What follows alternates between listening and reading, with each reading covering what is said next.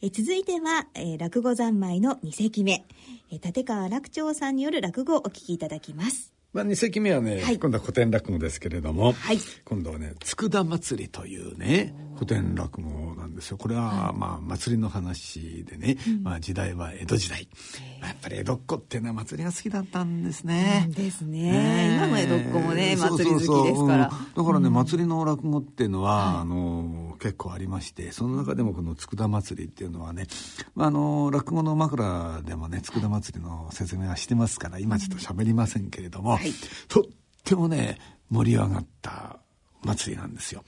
もう佃島っていうねもう船でないといけないような当時ね渡し船で行き来してたそんな島がもう島を挙げてやるというね非常に当時盛り上がった祭りまあ今でもね佃祭り盛り上がりますけどね、はい、そんな舞台を背景にした落語でございます。楽しみです。えー、それでは、立川楽長さんによる古典落語、佃祭りをお聞きください。なお、外部録音のため多少の雑音が入っております。あらかじめご了承ください。えー、ただいまの中央区の佃ここは昔は島でございまして、まあ、あまり人の住むようなところじゃなかったんでございますがまあ古い話ですが徳川家康が江戸に幕府を開いた時にこの家康の命によりまして摂津の国。これは大阪でございますね。兵庫との、まあ、境の辺りでございますがここの佃村という村の漁師がそこの島へやってまいりましてでそこで漁をして白魚を将軍家へ献上したんだそうでございます。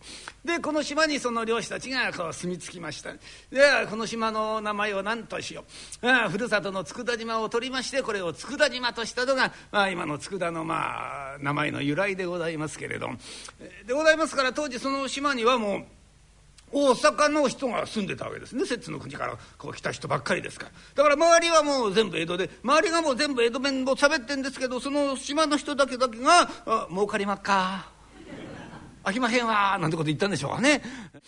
ただまあそれがどんどんどんどんもう江戸騒動化をしてまいりましてそのうちにそこの佃島の漁師が、まあ、漁に行く時に腐っちゃいけないってんで小魚を醤油でにしめてこれを弁当にして持っていったこれを売り出したら江戸っ子が大変に好んだという、まあ、これが佃煮の由来になったという、まあ、これはもう有名な話でございますけれども。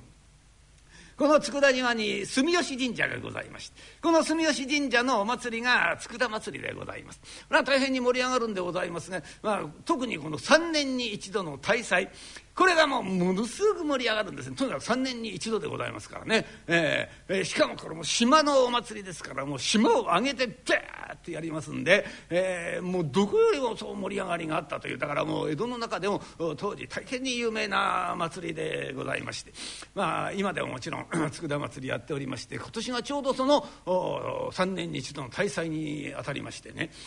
八角みこしっていうのがありましてね。みこしっていうのは普通四角形なんですね。ところが八角形なんです。これがまあ佃祭りのまあシンボルみたいなもんでございましてこれはうわー出てますからもう盛り上がる。私も見に行ったんですけどもね。でもそ盛り上がるは盛り上がるんですけども佃ですからとにかくビルだらけなんですよ。だからもう月島の方なんか行くともう高層マンションがバンバン建ってますよ。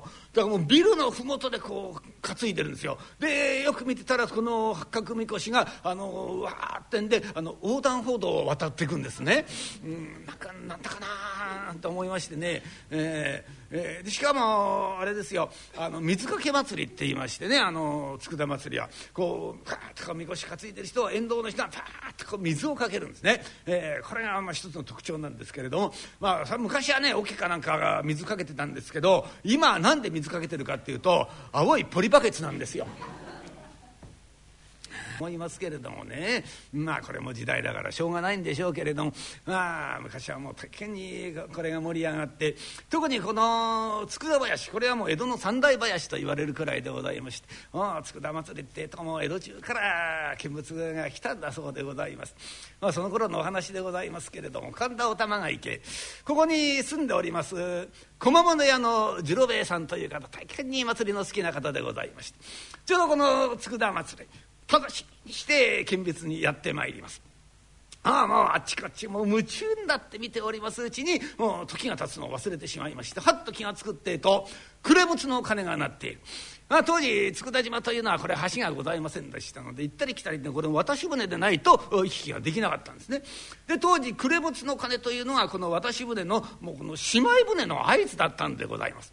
でございますからこれ乗り遅れるってともう家へ帰ることができないしまったってんで次郎兵衛さん「おおわ」ってでバタバタバタバタ三別にやってまいりますってとちょうど船頭さんが船を出そうってんでこう、うんえー、竿を待ちましてこうやってるちょうどその時で、えー、ございまして「船頭さん船頭さんちょちょっと待ってください。私もあの乗りますからあの乗せていただきますよ」はあよかった。間に合った。あすみません。皆さんあのね私も乗せていただきますからそこのところちょっとねあの一人分あのお願いいたしますよ。開けていただきましてね。私乗せていただきますから。旦那様旦那様少々お待ちになってくださいまし。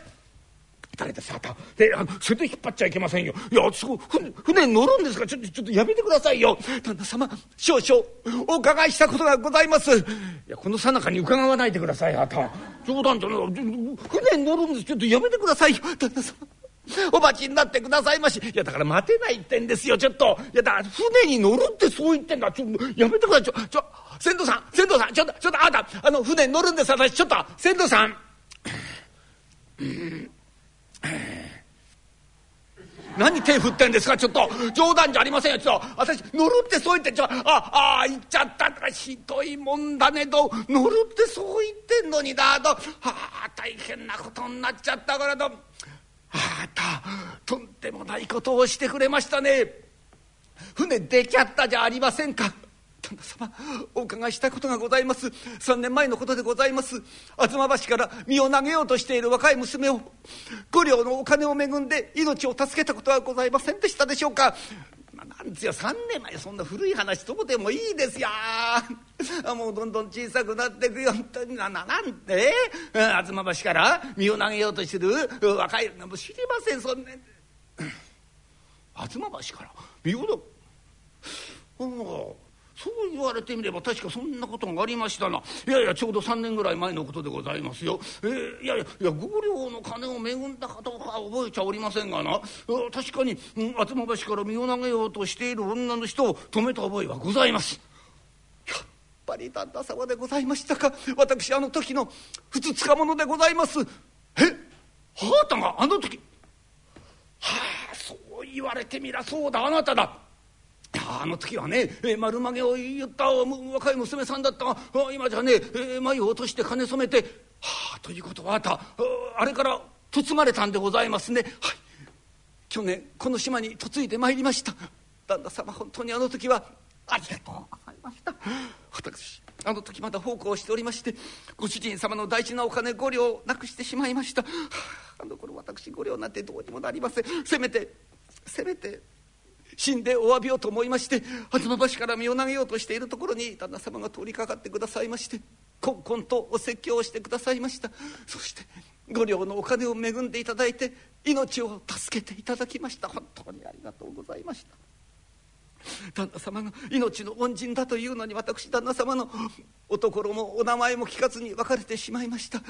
もう一度お会いして何とかお礼を申し上げたいとずっと思っていたんでございますのそうしたら今桟橋で旦那様のお顔を見かけてもしやこの人ではと思って夢中で止めさせていただいたんでございます。はあ、でもよかったこうしてお会いしてまたお礼を申し上げることができました。よかったいやそれあなたいいかもしれませんがねいや私は大変なことになっちゃいましたよ。いやもう姉妹船なんですよあれ。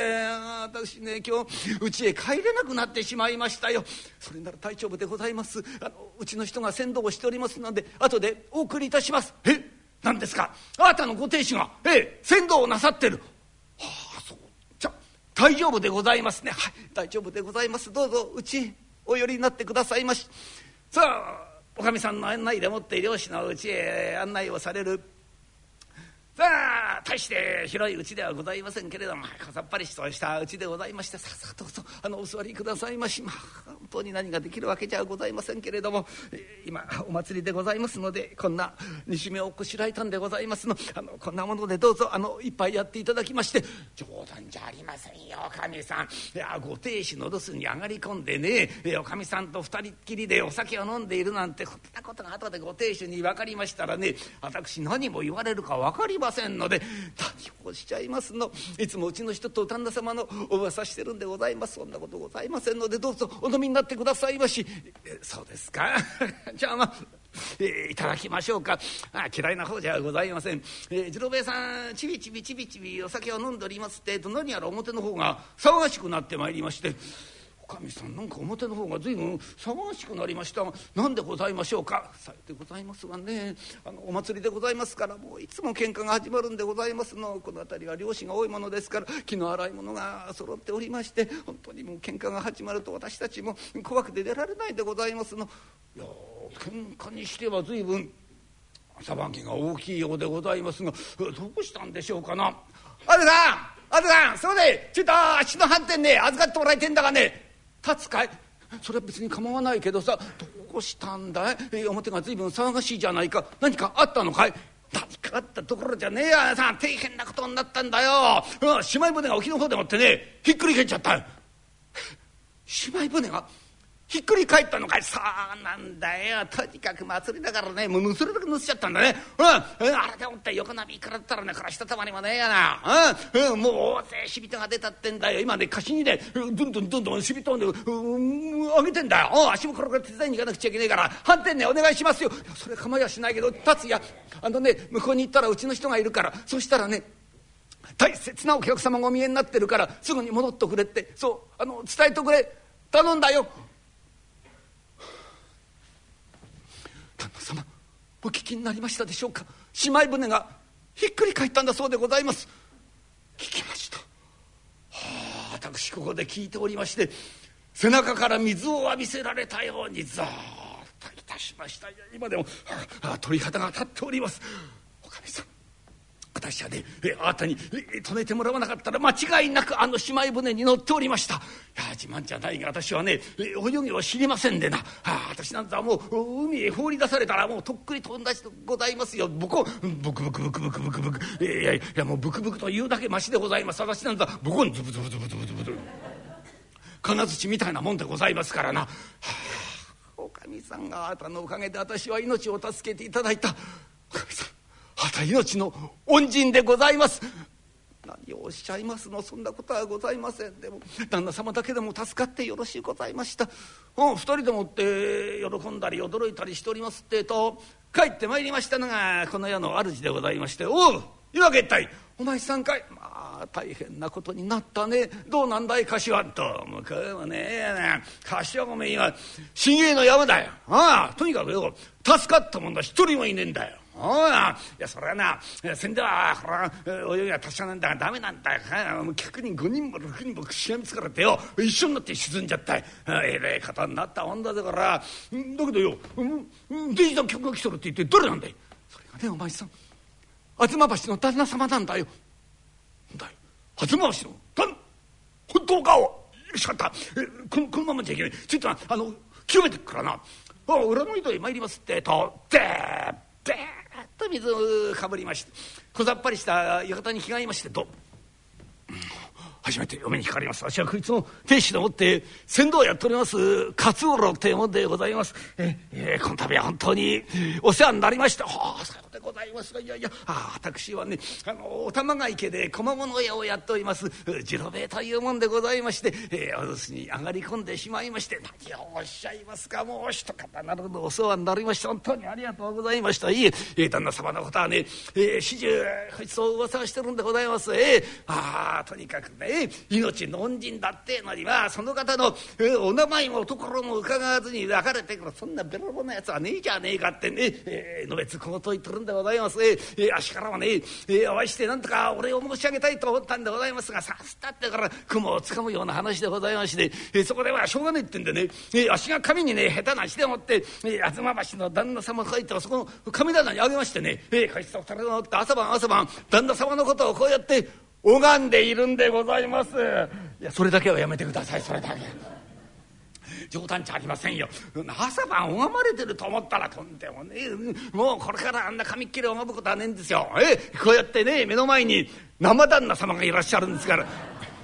何ですかその生旦那ってえの。いやもうねこうやって生きた旦那様がいらっしゃるんですから。ねいやまあ生な親子だねや二人でもってこっちの旦那様はな。こうやって、えー、大神をして。だからやめてくださいって参ったねこれはどうもね、えー、いや親方。実はね、ええー、お礼を申し上げなくちゃいけないな私の方なんでございますよ。私はねこれこれしかじかでもっておかみさんにね命を助けていただきました。さようでございますかおいいことやるよとのおめでかしたああ手柄だおめえええだけどね旦那様、えー、旦那様のねお命助けたらこいつじゃございませんよ。えー、それはきっとね天が助けてくださったんでございます。えー、旦那様のようないい方がね知ってたまるんじゃでございません。いいえもうね、えー、それはね、えー、亡くなった方には申し訳ねえがめでてえ話でございまして。えー、え、どうぞ、えー、一杯召し上がっていただきまして。あいやそそれなんですがね親方いや実は私うちへ帰れなくなってしまいましてななんとか、えー、一つ船を出してはいただけませんかな。ああそうでございますか。いえねそれはまあ普段だったらからどうってことはねえんでございますがね。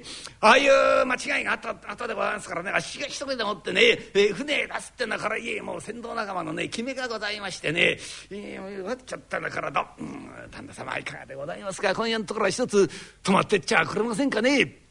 えええたまにはね、え先頭のうち通るのよろしゅうございます。え何ができるってわけじゃございませんけれども。ええたまにはねえこうせんべい布団に寝てえあっちが痛くなったこっちが痛くなったなんての。え後でもって話の種になりますんでえいかんでございましょうか。おおどうだい？えいいだろう。旦那様私からもお願いを申し上げます。私両親がいないんでございます。なんだか旦那様が本当の父親のように思います。いろいろ聞いていただきたい話もあるんでございます。どうぞお泊まりになってくださいまし。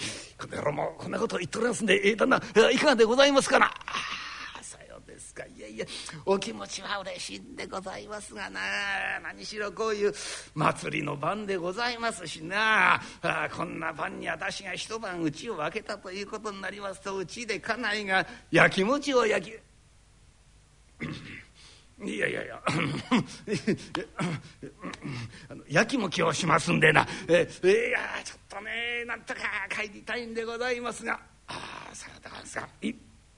分かりました。じゃあこうさせてくださいまし、えー、これで日が暮らすってとね、えー、貸しの方も一段落しますんでそしたらあっしがね、えー、まあこっそりと船出すなんてことにしますんで、えー、どうぞ日が暮れるまでなんとかこれでつないでいただきましてここまで言われちゃすぐに船を出すというわけにもいかない、えー、そういうことならってんでまたちびちびちびちび飲み始める。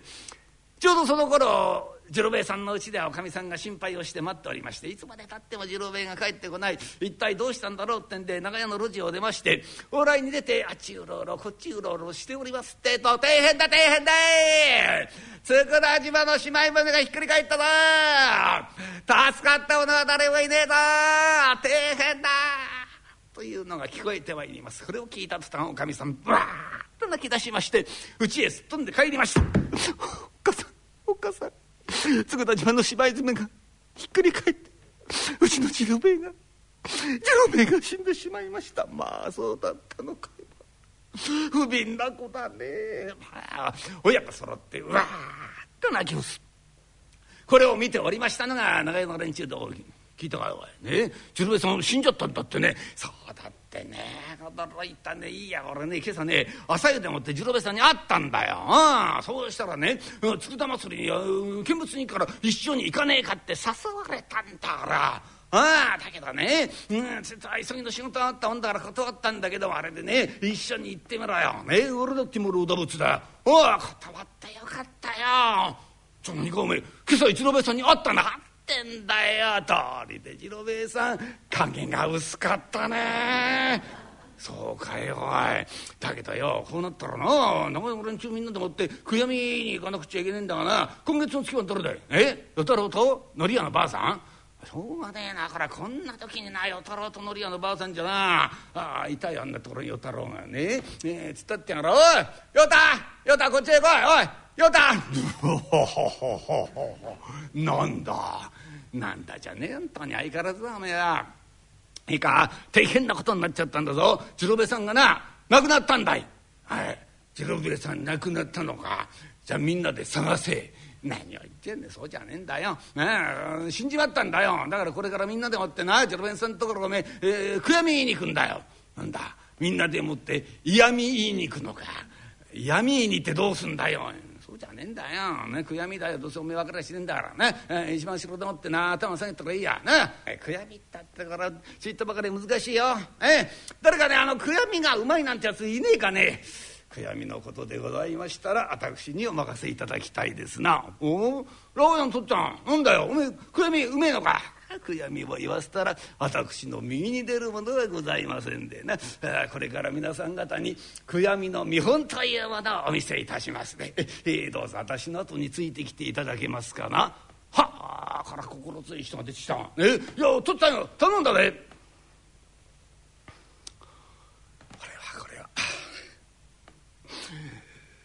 大変なことになりました。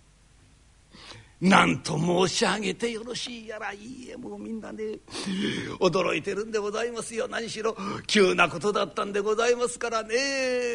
何と申し上げてよろしいやら本当に。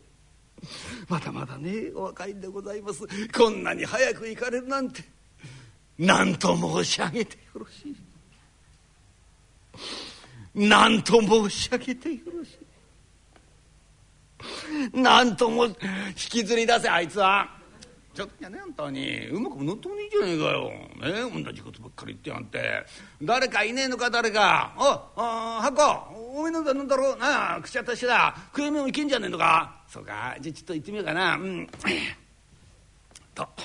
えこの度はご愁傷様でございました。ええいいえねもうでございますよ。十郎兵衛さんいい方でございました。本当でございます。えもうねね長屋中でね一郎兵衛さんのこと悪く言う人のどれもいないんでございます。本当ございますよ。みんな世話になっておりましてね、え私もそうでございます。次郎兵衛さんには随分とお世話になりました。え何があったってね。今の足のかかこれは次郎兵衛さんのお世話でおって一緒にならせていただいたんでございます。もう次郎兵衛さんがいたからね、え今のかかを持つことができたんでございます。ありがたいもんでございます。えー、何がありがたいったってうちのかがってないい女でございましてね、えー、何があったってもうとにかくね、えー、嫌い付きでもってお張りができて料理がうまいんですよ。えー、とにかくちのかかの料理ったら大変なもんでございますよ。そこら辺の仕出しよりよっぽどねうちの作、えー、かかの作った料理のうまいんでございます。そこへ持ってきて器量がいいんでございます。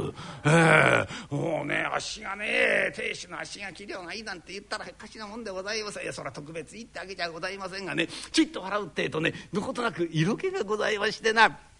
いえもうねええー、本当にありがたいなと思っておりまして夫婦仲良くやらせていただいておりますんで。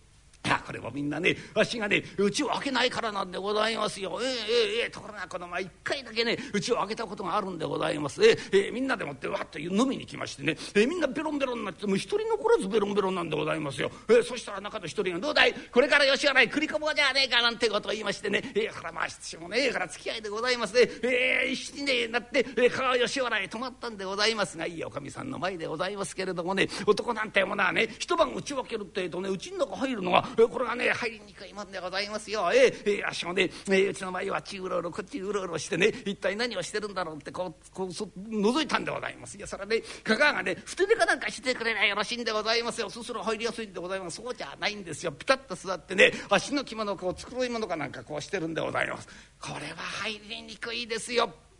しょうがないからねでこうそっと開けて「え、半七さんのお宅はこちらでございましょうか」なんか言いながらね、え、ごまかしながら入ってったあそうするってえとかかがね「お前さん何やってたんだ!」とパーッとやってくれりゃこれはよろしいんでございますがそうじゃないんでございますよ。えー、何にも言わないんでございます。えー、え、こうやったまんま足の方とねじろっと見てねそのまま何にも言わないえー、もう無言の行でございますよ辛いもんでございますよ。えー、あっしはもうね、えー、かかの隣に座ってじっとしても針のむしろでございますね。えー、もう脇の下から冷や汗かなんか出て、えー、そしたらかかがね「お前さんゆうべはどこでお別れになってたんでございますの」タンと切り込んできましたよだからね「えー、そうじゃないんだ俺行きたくて行ったんじゃねえんだ付き合いになったんしょうがねえんだよだから俺はゆうべ一晩吉原にいたんだよって言った途端にかかの子がピクピクと動きましてね。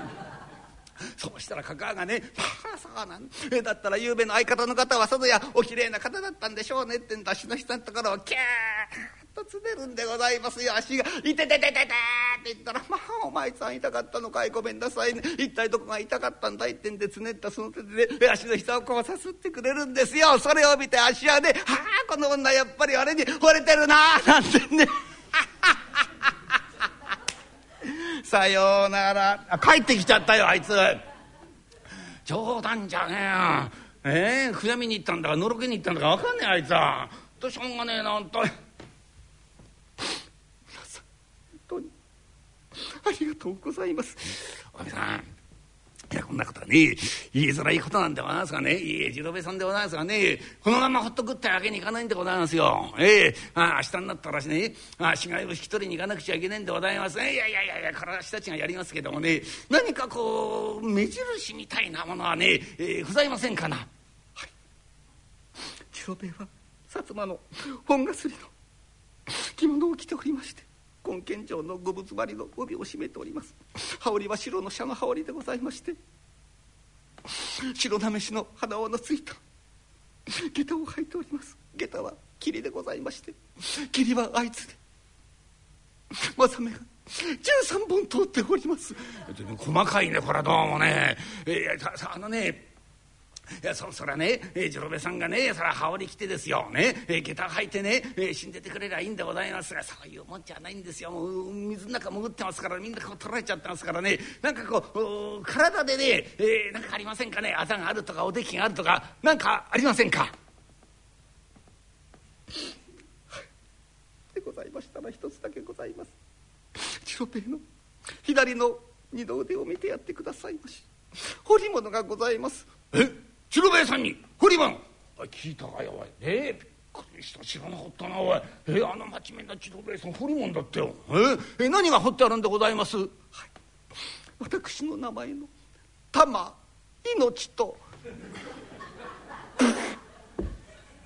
あさたた玉命でございます。ごちそうさまでございます。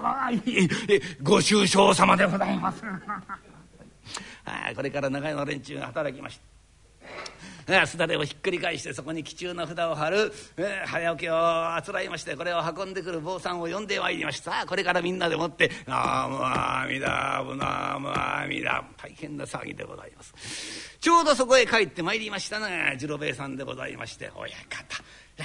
こんなところまでお送りいただきましてありがとうございます。いや私の出うちはもうすぐそこなんでございますよ。このねあの長屋の路地を入ったらすぐでございますんでな。ええどうぞあのお寄りになってくださいまし、えお茶の一杯も差し上げますんで。いやとんでもねえことなんです。ええ今日はね私はもう旦那様のお宅を覚えるために、えここまでお送りさせていただいたんでございます。ええまた改めてうちのやつとええお礼に上がりますんで。いいえねえ今日はああいう間違いがあった後でございますね。これから私はね、えまた手伝いに帰らなくちゃいけないんでええこれですぐに帰らせていただきますんで。はあさようでございますか。いやこんな時でございますからおお引き止めはいたしませんで。なじゃああのー、よろしくお伝えくださいまし。はい。ありがとうございました。ありがとうございました。はあすっかり遅くなっちゃったね。みんな失敗してんだろうな、えー、早く帰らなくちゃいなんだよ。うちの中が随分にぎやかだねどん。えー、明かりがこうこうとつい。気中の蓋が出てるよ。え？誰か死んだの？え？誰が死んだ、はあ、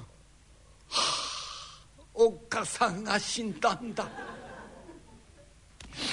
あ、親不幸なことをしてしまったな。祭り見物に行ってる間に親の死に目に会えなかった。とんでもないことをしてしまったの。お母さんあそこに座ってんなどん。え？ー、隣に座って泣いてんのはうちの家内だよあれは。え？ー、じゃ一体誰が死んだの？どうなってんだろう？どう、えー、皆さんどう、えー、ご苦労様でございます。はいはいどうもご苦労だあじじじじじじセミだよまるで。なんだよおい。ねえなんだよ客が来たんだってしゃあねえなほんとに。どいたろどいたろだ？えー、ご苦労さん。あ ーじじじじ同じような人が増えちったよなんだよね。え十兵衛さんが帰ってきた。バカなこと言ってんじゃない。食ってくるわけねえだろ。えそうじゃないよ。親戚の人だよ、ね、親戚には似たような人がいるんだから私はそういうねその失礼がちゃいけねえだろ本当に。えーと、えー、毎度どうも失礼。ああじいじいじいどうしましたみんなでじいじいじいじいどうなすったんです？一体これ誰が死んだんでございますか？誰がって次郎兵衛さん。あなたが死んだんですよ。私が死ん、私あの死んでおりませんが。浮かんどくれ浮かんどくれ。ね誰だって死ぬのは初めてなんだから。わからないもんなんだ。浮かんどくれ浮かんどくれ。足があるねおい。え？二本の足で立ってますよえ？次郎さんお前さん死んだんじゃないの？ああたねあの佃島の姉妹部団ひっくり返って死んだんじゃなかったんですか？それではあ、それで皆さん勘違いをなすっていやそうじゃないんでございますよ、えー、私実はあの船乗らなかったんでございます。実はこれこれしかちかでございまして私命が助かりましてな。いやその女の人のうちで今までお酒を飲んでいたんでございますよ。はあそういやよかったね次郎兵衛さんおかみさんおかみさん喜んでくださいよ次郎兵衛さん帰ってきましたよいいえ次郎兵衛さんねあの船に乗ってなかったんだってうん今までね女の人と一緒にね酒飲んでたんですってよ。そういうこと言うんじゃねバカでお前はそれでなかったってここのおかみさんはね町内一のやきもち焼きなんだよお前。なんて人でしょみんながこんなに心配をしているというのに女の人と一緒にお酒を飲んでるね。キーってほらここなんだろうよ。しょうがねえ。なんとおかみさんそうやってね「えー、ダメダメそんな怒っちゃいけませんよ。めでてえ話なんだからね、えー、皆さんもそうですよ。こうなったらもう通夜なんてやってる場合じゃないですよ、えー、もうこうなったらお祝いだお祝い。ね、えー、会のお頭付けなんか頼んでさね。みんなでこうやってお祝いだ。うわうわはいいけどね。困った人がいるよ、ね、誰って見てごらんよ。そお坊さんが来ちゃってんだよ。どうするよおい。ね？あのお坊さんすいませんね。北斗さ様帰ってきちゃったんですけどもね。いやいや愚僧ここで、え、聞かせていただきました。いい話でございますね。人というものは情けをかけなくてはいけません。これが本当の情けは人のためならずというやつでございます。いやいい話でございますな。いやいやあ愚僧これで帰らせていただきます。さでございますか。お帰りいただけますか。帰りますからお布施をちょうだいあお布施とうの？あすごい坊さんだなこれどうね。いやだけどねお坊さん帰ったのはいいけどもさもう一つ困ったもんなんだよ。何言っておら早起きが置いてあるんだそこに。どうすんのあの早起き。お前あんなものねあつらえたんだ返すってわけにいかないんだよ。困っちゃったねだったらどうだあれ。ね。えどっか回したらどうだい?回すったってお前早起きだよお前。あんな早起きどこ回すんだ。回すところなるわけねえ。のり屋のばあさん。のり屋のばあさん。ちゃちゃちゃどうおめえなんだろう？な？もう間もなくなんだから。ああこの早起き持って帰らねえか。バカなこと言ってんじゃないよ怒っちゃった怒っちゃった怒っちゃったよ。えー、しょうがねえな本当にどうすんだよこれ。おいそこでもってね、えー、愚痴ってんじゃないやもうこうなったらしょうがない。諦めろってことなんだよ。なんでだよ？なんで諦めるんだ？こうなったら何もかも後の祭りだ。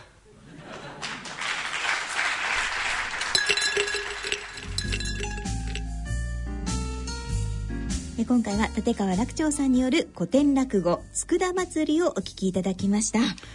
まあ、最後はね、意外な展開になね、なりましたけれどもね。いやでもなんかやっぱり盛大なお祭りだったんだなっていうことが落語の中からもね伝わってきましたね。本当人気のあったお祭りらしいらしいですねこの佃祭りっていうのは当時ね。でもこれね実はね、はい、オチを変えてるんですよあそうなんですか？そうなんです。あのまあちょっと詳しく言うとね時間なくなっちゃうんで、はい。うん、まあ、あの古典落語のファンの方はあれ？何？オチ違うじゃんって思われたと思うんですけどもね。えすっごく分かりにくいオチなんですよ。もう現代ではもう分かんなくなっちゃった言葉がいっ出てきてね、はい、だから自分でおじ作ったんですこれは。あそうなんです。一部創作落語みたいな。まあね、うん、最後だけなんですけどね、えーまあ、古典落語のファンの方にはね、はい、えー、そう申し上げとかないとねあれ？なんて思われますからね。えー、え。ー、でもね今のまあなんか東京の祭りってね思うんですけど昔はねもう街を挙げてもう祭り一色になったじゃないですか。そうですよね。や私子供の頃なんかそうでしたよ。本当に。子供の頃のね私なんか特に田舎だったから、まあ、地方だからね可能だっていうのもあるんでしょうけども通行止めにしちゃってね、うん、もう車入れないようにしてもう祭り一色になりました。だけど今東京ってね、なんかもう現代生活の片隅でお祭りやってるみたいなね。なんかそうですね。悲しいというか寂しいっていうかね。私でさえ、うん。やっぱり子供の頃のお祭りと今のお祭りって、うんうんうんやっぱりなんか規模が小さくなってるしやっぱり高齢の方だけが参加してて子供が少なかったり。そうですね。そう子供みこしなんて昔でそう出てました。ねうん。あーやっぱり地元のお祭り見ててもそう思います。思います。すごく思います。す。昔はうちの町会なんかはあの大人みこしと女みこしとええ子供みこしとええ3期出てたんですけども、ええ今は大人みこしうんと、うんうん。その子供みこしも出るんですけど、うんうん。実は担いでるのは両脇に持ってる大人みたいな,、あーなるほど。子供少なくてっていう。少ないから。うん。ねそうどんどんどんどんだってね子供今少なくなってるもんですよね。私の地元なんかはねあの大通りにね面してるんですよ、あの神社が。か片側三車線の大通りなんですよ。だからみこし担ぐったってそんな大通り閉鎖するわけにいかないじゃないですか、だから一番左側の一車線だけおまわりさんがこう綱引引いて警備に出て、で一車線だけをそのおみこしを担ぐんですよ。おみこしレーンみたいな、そう、おみこし。だもう車線変更禁止みたいなね。隣をビンビンビンビントラック走って、その脇をおまわりさんに囲まれながら、おね、だからおみこし担いでんだか、運搬してんだかわかんない。な、な、なんなのこれ。うん。で、そのうちにね、うん、信号待ちしてますからね、おみこしがね。情けないったらないんだ。なんかね、こういう祭りで違いいいのかなと思うけどうね。ん。だからやっぱりね、昔の祭り行ってみたかったですね。ね。えなんか羨ましいなって落語聞いてて思いました、そうですよね。やっぱりね、えーこういう世界にねあのタイムトリップして、まあ気分だけでもね、えー浸ってもらえればと思いますねそれもね落語の楽しみ方のそれもそうなんですよそれも古典落語のねいいとこですからね、はい、えー以上古典落語をお聞きいただきました。大人のための大人のラジオ。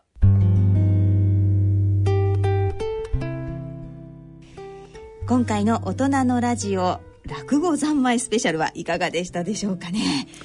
いやーね、二席聞いていただいて、ね、ですよ。CD からもね、えーちょこちょこっと触りを聞いていただきましてね。ね。もうまだまだ聞き足りないって方はぜひねこちら CD で。あ CD でね、落語三昧していただきたいですね。本当の落語三昧ですもんね。そうですよこれね。ねだって12巻セットですからね。しかもあの冊子に解説がついてるので落語を聞いて解説読んだら、この番組を聞いてるのと同じようなそうですね。うん、うん。この番組がご自宅まで出張してるみたいなね。あなたのためだけにあなたのためだけ。うまいね、ひろゆきさん。いやいや。本当にね本当にいいんですよこれ。ぜひね、えー皆さんお買い求めいただきたいと思いますが番号覚えてますかね？あもう一度ねそうそうそう。繰り返させていただきます、覚えやすい番号ですよ。はい、えー、0120 55の0000えー0120フリーダイヤルで52回55の04つ0000です、はい。えー受付時間は朝6時から夜10時までということで間もなく終了になりますからちょっとこの番組の終了とともにえ？なのでままだかけてないって方は今急いでかけていただくかもしできなかったら明日の朝6時からやってますからね。ぜひお願いいたします。はい、えーそしてですねラジオ日経を聞いたということも忘れずにお伝えくださいはい、えーそしてですね、えー落語を生で聞きたいという方のために落語のチケットプレゼントのご案内もさせていたね、だきます。今度はね、私の独演会。ここっちはね、生の、はい。生の落語のね、ご案内ですけどもね。いいですよ生落語。本当にそうまたねブディストホールもいいホールですからね。素敵なとっても落ち着くね、うん。なんかそこにいるとなんかねこれからお焼香したくなるようなね そのくらい落ち着いちゃうというそうね。焼香してどうするいやそんなことないですから。もう本当にあの落ち着いて落語を楽しめる笑いのあるホールですからね。ぜひ、えー、行っていただきたいと思います、えー、ではお知らせいたします。来たる10月6日火曜日、えー、東京都中央区にあります築地本願寺ブディストホールにて開催されます落語独演会第34回楽町築地独演会に抽選で5組10名の皆様にチケットをプレゼントさせていただきます。えチケットご希望の方は番組ホームページの番組宛てメール送信フォームからご応募いただくか、え、郵便の方はは郵便番号105-8565ラジオ日経大人のラジオチケットプレゼント係宛てにお送りください。いずれの場合も第34回独演会チケットプレゼント希望とお書き添えの上郵便番号住所氏名電話などの連絡先番組へのコメントなどを書いてご応募ください。応募の締め切りは9月28日月曜日必着となります。どしどしご応募ください。よろしくお願いいたします。はい。それではそろそろお時間となりました。お相手は篠崎直子と立川楽長でした。それでは次回放送まで。さようなら。